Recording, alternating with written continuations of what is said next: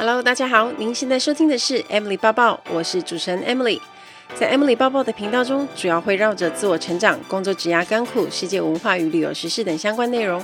今天的节目就开始喽，请让我带着你的思绪一起飞翔吧。Hello，大家好，欢迎收听 Emily 抱抱。大家曾经因为工作年龄被无端评论吗？例如空服员很常被误会只爱名牌精品包啊，或是爱跟机长交往什么的。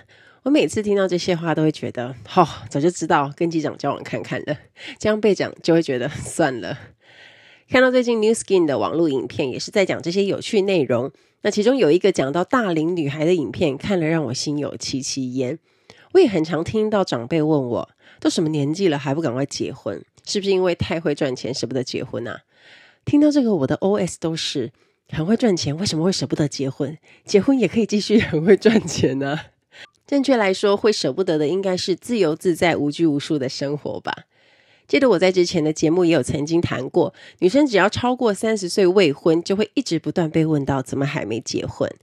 结不结婚是选择题，不是是非题。而且不管几岁，也都该有自己想做的事、想完成的目标。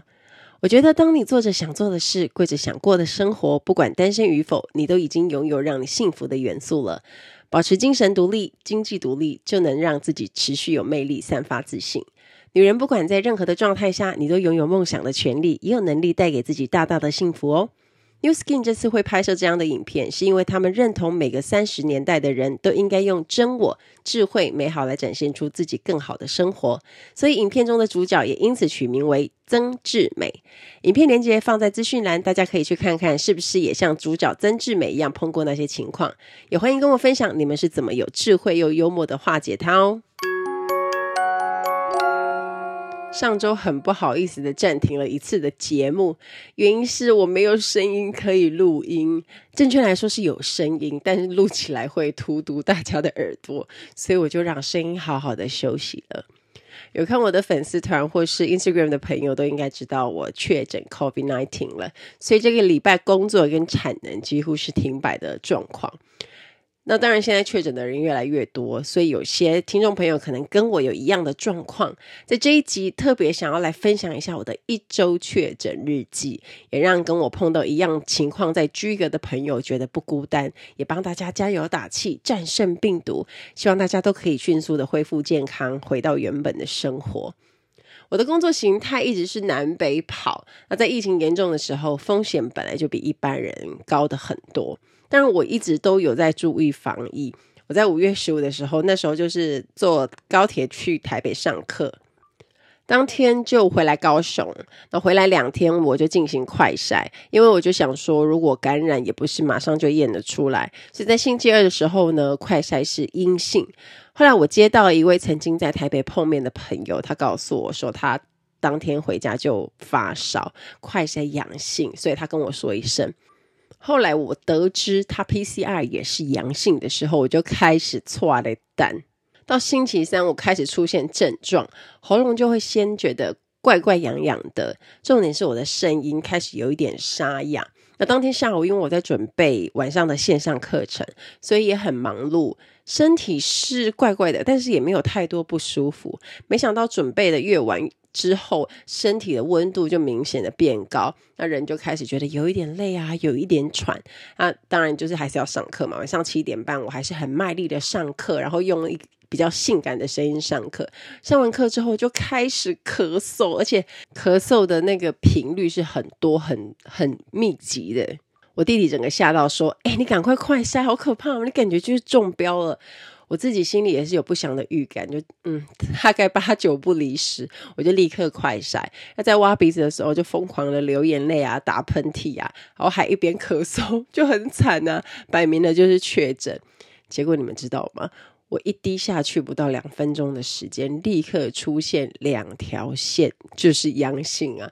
我立刻变成二线的 KOL，二线讲师。虽然我没有觉得很讶异，可是还是觉得很无奈。而且我的阳性是非常深的颜色，就是一看就觉得是 CT 值很低的。那家里的弟弟妹妹立刻第一时间就戴上口罩，那他们也很担心要居隔不能上班。那当天时间太晚了，我只能隔天早上再去家里附近的医院做 PCR。隔天早上我去排队做 PCR，我才发现快筛阳性的人还真不少。而且有多数人看起来好像就外表看起来是真的没怎么样。我当天站在那边排队，我其实是有一点不太舒服的。我还在疑惑说：“哎，为什么他们看起来好像都很正常？”我整个人非常的没有力气。那从排队到 PCR 问诊，我排了很长的时间，大概。超过两个小时吧，我本来以为 PCR 会很不舒服，没想到护理师们就真的很有经验。我们自己筛的时候很不舒服，可是他们帮我们筛的时候，我觉得有一点无感，就很快，当场让我觉得很崇拜，不愧是专业的。哦，对了，在快筛在 PCR 这个环节，他们会需要检查你的快筛的阳性试剂，不过现在是不用了，因为从五月二十六开始，快筛阳性经医生确认之后就是确诊。那因为我的声音其实那时候是很鼻塞，那又很低沉。我一边跟护理师讲我的症状的时候，我都觉得超吃力，因为我们是隔着一个一个板子嘛，然后医生在后面打字这样。我从身体无力、酸痛啊，呼吸有一点喘啊，声音沙哑，还有发烧。他当时就有告诉我，他觉得我的症状是蛮明显的，也要特别注意有没有呼吸困难啊。还有，如果真的觉得喘不过气、非常喘的时候，要记得赶快就医。从做完 PCR，护理师就告诉我们要留在家里，不能出门了。我从朋友的经验得知，我们高雄 PCR 出来的速度是蛮快的。当天晚一点就可以在健保快易通查到。那我是中午前做的 PCR，大概下午五点多就查到 PCR 结果是阳性，速度也真的很快。后来我又惊觉，原来医院早在更早两个小时以前，他就已经传手机简讯跟我说，我的检测是阳性，请静候卫生局通知的讯息。不禁要赞叹一下高雄市的效率。知道自己确诊之后，其实也不需要太害怕慌张，不需要苛责自己，也不需要责怪他人，因为没有人想要染疫。而且在这么多人确诊的情况下，即使我们每天都很小心的做防疫呀、消毒啊、洗手啊，但还是有万一。毕竟病毒的传染力很强，无孔不入，也是在防不胜防。我们每天看新闻上很多人中重症和死亡的人数，还有比薪水还要高很多的染疫人数，这些看久了都会让人觉得很忧虑、很害怕。不过我们不需要一直自己吓自己，就像其实多数的人属于轻症或者是无症状，染疫之后好好的调养就可以恢复健康。看看我们身边认识的人就知道，染疫的人不在少数，所以。也不要太紧张恐慌，但是还是要谨慎面对。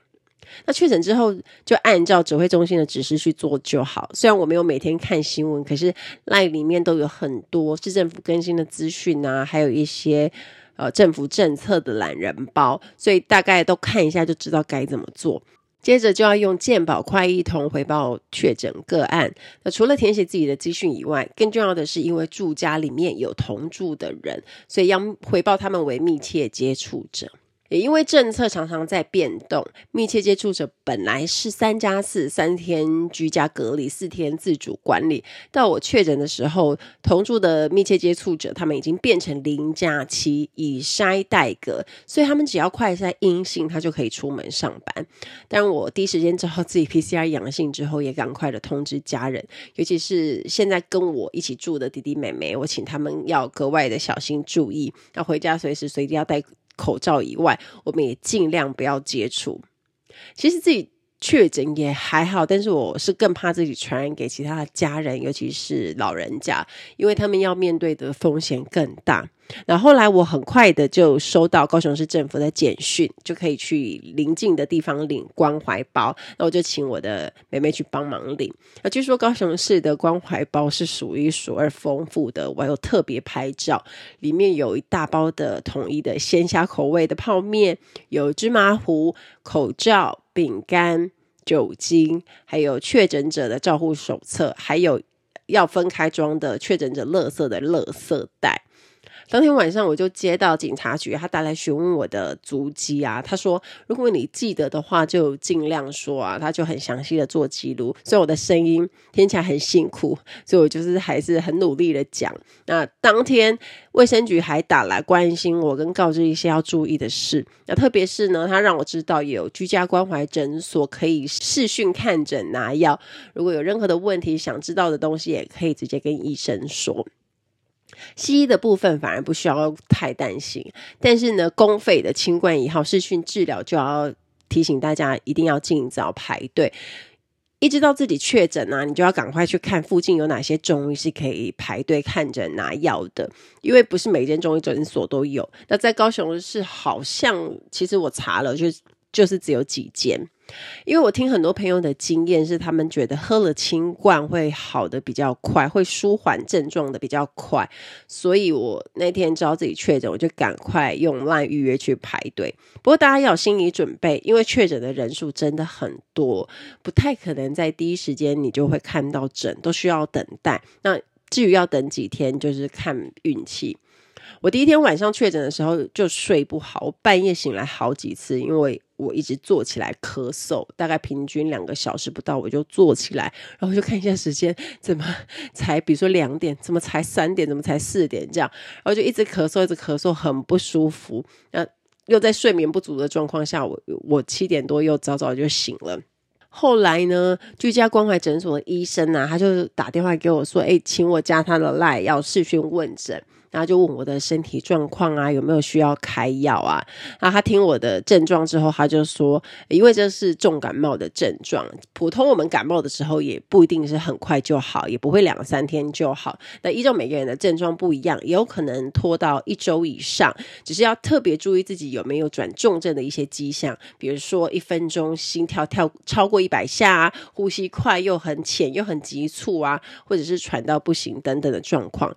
但我自己是。觉得最不舒服的是喉咙剧痛跟咳嗽，很多人都有喉咙痛的经验嘛。可是啊，这个喉咙的剧痛是我以前从来没有经历过的。那当然，我本身也很少重感冒，那个剧痛是真的很痛，就整个喉咙是爆痛的，然后还有咳嗽，严重影响了食欲，因为你吃东西的时候也会觉得很不舒服。我前三天食欲很不好，我三餐都有吃，但是只吃一点点。记得吃不下也要硬吃，因为你要补充体力，才有抵抗力去对抗病毒。那除此之外，水一天要喝超过两千 CC，让自己一直上厕所尿尿，也要多补充维他命 C。我自己是在 还没有确诊之前，我我就未雨绸缪去买一些成药啊，准备维他命发泡錠，也有营养补充品啊，像维他命 B，所以就都有吃。那我上网查资料呢，确诊主要的症状就是呼吸道的病症嘛，像是喉咙痒、喉咙痛，还有沙哑。那针对呼吸道的病症，除了要服用药物以外呢，也可以多补充维他命 C，可以加快痊愈的速度。所以可以多吃一些富含维生素的水果，像是芭乐啊、柳丁啊、奇异果等等的新鲜水果。天然优质的蛋白质也可以减缓身体发炎跟修复肌肉的酸痛。因为我一些朋友他们是身体痛到睡不着，那每个人的症状多多少少有一些些不一样，所以我建议大家，呃，像网络上的一些报道说鸡肉啊、鱼肉就可以多吃这些优质的蛋白质。那虽然我吃不多，可是我就尽量去挑蛋白质吃。我也很担心自己咳成这个样子，肺功能会不会受损？所以我还查了哪些可以养肺的食物可以补，像白色食物可以化痰啊、滋养补气啊。所以我有查到白木耳、莲子、杏仁这些食物，还有枇杷、蜂蜜这些对肺部都是很好，就赶快多订起来。Ladies and gentlemen, welcome on board. This is In-flight Service Manager Emily speaking. 欢迎来到航空小知识单元。在今天的航空小知识，我们要学的这个字叫做 split duty。split duty 其实它中文应该也是过夜班，但是它很难去具体翻出来。它跟我们之前谈过的 layover、overnight 一般的过夜班的意思有一点点不一样。那都是过夜班，差别在哪？那 split duty 是赚比较多钱的过夜班，怎么说呢？因为通常 split duty 呢，它不会在当地留超过八个小时，也就是说到当地之后，呃，我们要去饭店，然后睡觉，又再起飞，这段时间既然不到八个小时，所以呢，能够睡的时间很少，大概都是平均。可以睡，呃，比如说可能三个小时、四个小时或五个小时，所以睡的时间很短，对主人来说很累嘛。这时候睡觉的时间都是算钱的，所以 split duty 的好处就是你在你从出门上班工作的时数就一路计算到你下班那一刻，也就是你在当地的睡觉那一整段时间都是可以算钱的。但是缺点就是比较累，因为你到了饭店，你要卸妆跟洗澡，那扣掉这些时间，你大概只剩三个小时、四个小时能睡，然后你又要再提早起来，又要再化妆，又要再穿制服，那所以这时间真的是，因为隔天通常很早就要起飞。我举个例子来说，比如说我们以前有一个台北的 speed duty 的班。我们通常晚上到了桃园的饭店都是十一点左右，然后领钱啊，然后大家可能会买一个宵夜啊，就回房间睡觉的时候啊，你要在卸妆洗澡，大概就已经大概十二点了嘛。那我们好像是四点就要四点多就要 wake up call，所以大概可以睡四个小时，那有时候是更短。那如果你可能吃宵夜，或者是有些香港人他们会喜欢在台湾这样看一下电视啊，那他大概就是可以睡得更短这样子。所以起床是蛮累的。可是 speed duty 有一些组员其实蛮喜欢做的，因为他可以呃，像比如说呃那个台北班的话，我们四点多 wake up，五点多就 pick up，然后在那个桃园机场起飞时间是六点半左右，所以回到香港大概还是八点多。那八点多呢，还很早嘛？那一整天都时间都是自己的，那你可以回家睡觉啊，可以安排自己的时间。那重点还有一个超级大好处，就是 split duty 的隔天一定是跟一个 G day，G day 就是我们说的 guaranteed day off，就是放假。所以 split duty 呢，它基本上是三天。就是会出现在你的班表，因为第三天就是一定是休假，主要是因为你第二天睡得很少嘛，那所以他就是会跟你个假，那所以有一些组员都是还蛮喜欢的，我个人是不太喜欢，因为。我不喜欢睡很少就要上班，除非是日本、韩国班啦，那个我觉得就可以接受。可是像那种，比如说台北啊，或者是我们还有一个 speed duty 是胡志明市，他也是他睡更短了，好像也是三个小时，你就要起床准备去机场。我觉得那个都是超累的，主要是因为我要戴隐形眼镜。然后你拔掉的时间，然后你后来又要再戴上去，眼睛都超级干的，而且甚至有一些同事因为睡的时间很短，他可能甚至就不卸妆了，然后可能会冲一下澡，因为早上起来的时候他可能就也不需要再，可能就补个粉啊，然后头发绑一绑，他就可以直接上班。但我自己的习惯是我没有办法不卸妆就睡觉，所以我还是会洗澡，还是要卸妆。那当然时间很短，就是尽量速度快这样。还有另外一个 speed duty 是的马尼拉，马尼拉跟台北一样是短班，都一个小时二十，呃，台北是一个小时二十分钟，但马尼拉是一个小时大概四十到四十五分钟，所以是很快啦，但是就是睡觉时间很短。每次到马尼拉的那个饭店的早餐都会给我们一个 cheese bread，但是很多组员很喜欢去做这个 speed duty，可能就是为了去吃那个 cheese 面包。就它是小小颗的，像餐包，然后上面都是有 cheese 的。这个是他们当地很特别的面包。如果硬要选一个喜欢做 speed duty，我还是会选台北，因为台北还是比较短的，很快就到了，而且还会回到自己很熟悉的地方。那在台北的过夜班有一个很有名的早餐，就是饭团。以前在那个桃园的饭店隔壁有一间小摊子，他就是卖饭团啊、豆浆啊，还有炒米粉。那组员就是飞台北过夜班的时候，不管他是一般的过夜班还是 speed duty，我们在 check in 的时候，饭店的那个台面，他桌上就会摆早餐店的餐单啊。我们在拿钥匙的时候呢，大家都会顺势填上自己的那个房号啊，然后几点要取餐。会常见的会看到紫米饭团，然后白米饭团、炒米粉啊、豆浆啊等等这些。台湾常见的早餐，那他卖的东西是超级简单。那很多的香港组员呢，都会特别点大概比如四五个饭团啊，或者是多几个炒米粉，就是为了要带回家给自己的香港的朋友或者是家人吃。所以我觉得那间饭团的生意真的超好，他每天光卖国泰的组员，他应该就是有钱人。那我不知道后来现在还有没有在卖呢？只不过以前飞台北的时候，这件事情都是非常经典的。然后所有几乎每一个组员就是一定会买那一间的早餐，因为它很近，就走出去就刚好在那个饭店的左边，你也不需要去走去其他地方。可是你假使不喜欢吃那个，隔壁都还有 Seven Eleven，还有全家，所以真的是蛮方便的。也有很多的组员是很喜欢台北的 Speed Duty 或者是过夜班。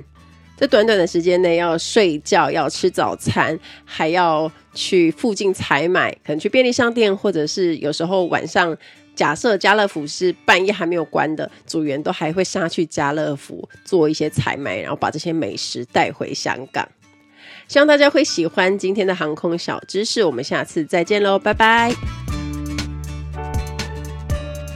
那我弟和我妹就是正常上班嘛，只要快筛阴性就可以上班。我本来以为是每天都要筛，后来我去查那个规定是两天筛一次就可以了。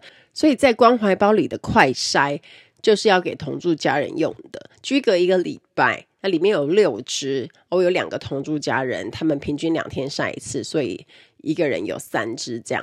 那每天我都会很关心他们的身体状况。因为是同住的透天，那共同经过的地方还是会有。我基本上是待在楼下，他们是楼上，可是啊，还是多多少少会碰到、接触到，只能尽量减少。所以每天晚上呢，我都会大量去喷酒精消毒，而如果有体力就全面清消。我觉得确诊除了病毒在消耗体力以外，清消也是超累、超费体力的，因为你要消得很彻底。桌面要擦一遍啊，咳嗽可能会喷到了墙壁跟物品也都要清过，更别说地板需要拖很多次，所有东西都要消毒过一次。我觉得消毒很累，而且在生病的状况下，其实体力是很差的。不过还是一定要做，因为为了家人，也为了自己要赶快好。那弟弟妹妹除了上班以外，也要负责遛狗，遛我们家的养羊，所以也很忙碌，又要小心被我传染，所以每个人 应该都是有一点点，你知道，生活也是有一点小紧张。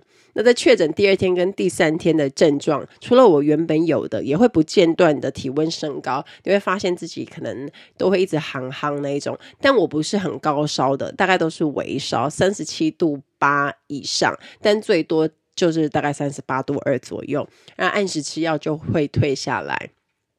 我尽量让自己多睡啊，睡不着也是躺着。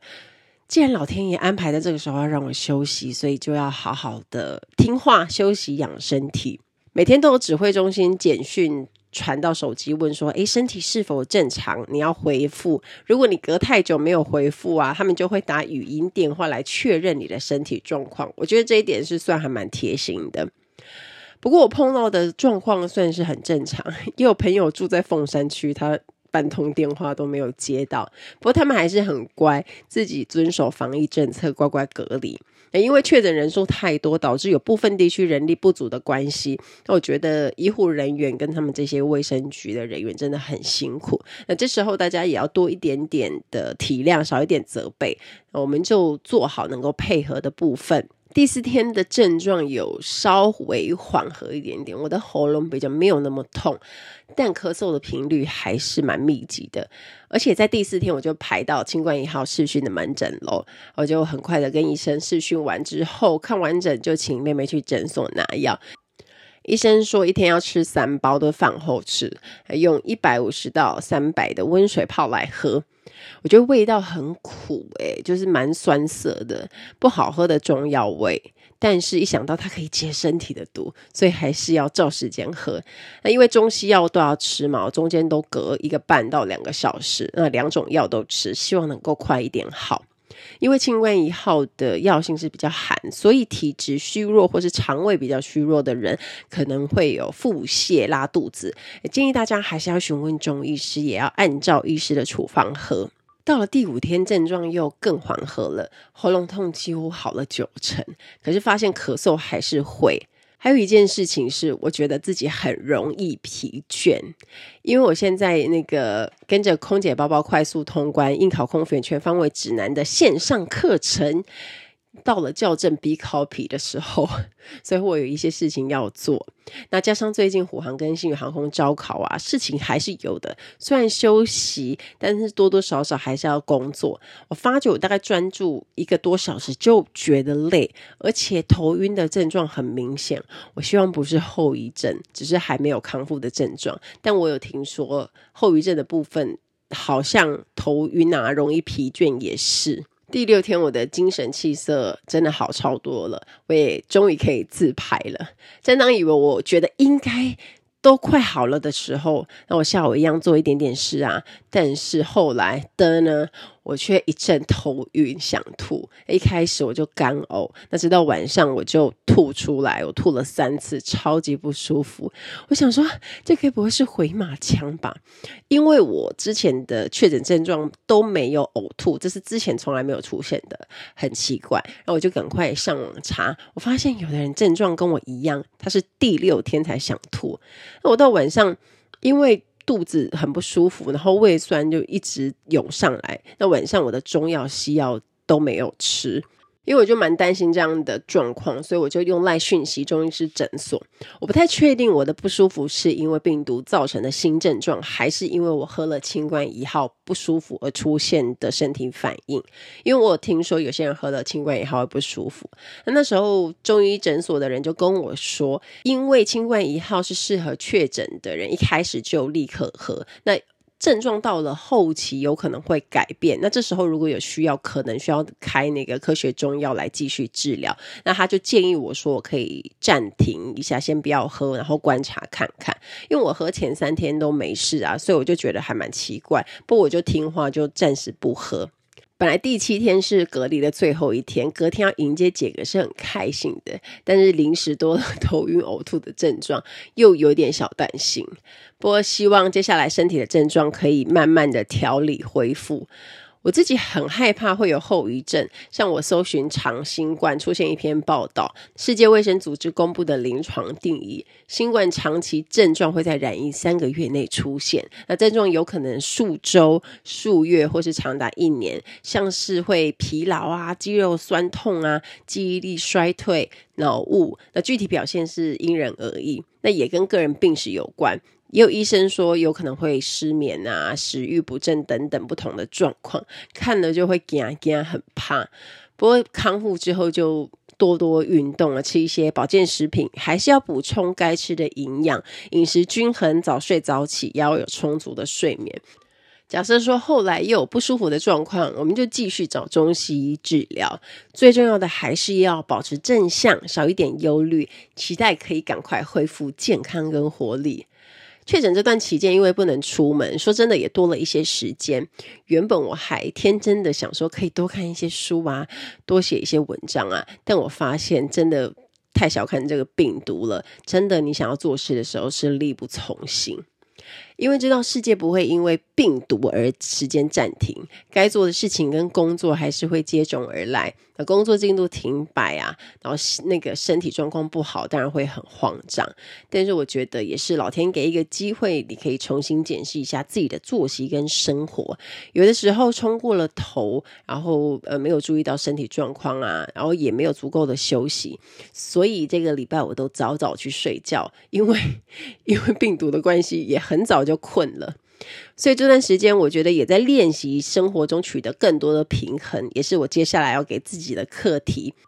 另外，我在新闻上也看到了，有一位小朋友确诊之后，那这位小妹妹好不容易康复回到学校，被排挤，而且排挤她的人是妹妹最好的朋友。那看到那个小妹妹用国字跟注音交错在纸条上面写着：“好朋友跟同学说某某某确诊了，你们不要靠近他。”但是我跟他说我已经阴性了，不要害怕。虽然只是短短几行字，但是看了真的还蛮难过的，因为没有人愿意遇到这样的事情。生病好了之后，又要被另外一种有色的眼光看待。接下来，大家身边一定会有越来越多的确诊者康复之后回到工作岗位，他染疫已经很难受了，而且也不是他们愿意的。好了之后呢，更需要的是同理跟包容。那也希望我的听众朋友们身边如果有这样的朋友，也可以在等他们康复之后，要主动接纳他们当好朋友。而且染疫过康复的人，据说是获得了无敌星星，多了抗体，无敌星星护身三个月内免匡列隔离。是说这个星星真的很不好拿，至少对我来说拿的还蛮辛苦的。在确诊的第四天还是第五天，那时候我还有快筛一次，那时候的两条线阳性还是超神的。终于我在出关的第一天快筛阴性了，我也再度变身成为一线讲师，实在是太开心了。希望这一集的确诊日记多少可以帮助到大家。如果有任何想说的话，都欢迎留言或者私讯我哦。如果有任何可以帮助身体快速恢复的方法，也欢迎跟我分享，我超级需要的。我，最后也祝福大家都可以保持心情愉快。那最重要的是身体都要健健康康。期待大家跟我分享。听完今天的节目，如果有想法和问题，欢迎到我的粉丝团或是 Instagram 找我，只要搜寻“空姐报报 Emily” 就可以找到我。你也可以截图这一集的节目，分享到你的 Instagram 的现实动态上面 tag 我，让我知道你有在收听，也让我知道你对 Emily 报报的看法哦。最后，感谢大家收听这一集的节目，真的非常的感激哦。如果你喜欢今天的节目，也欢迎帮我在 iTunes 评分中留下五颗星的评价哦。我们下一期再见喽，拜拜。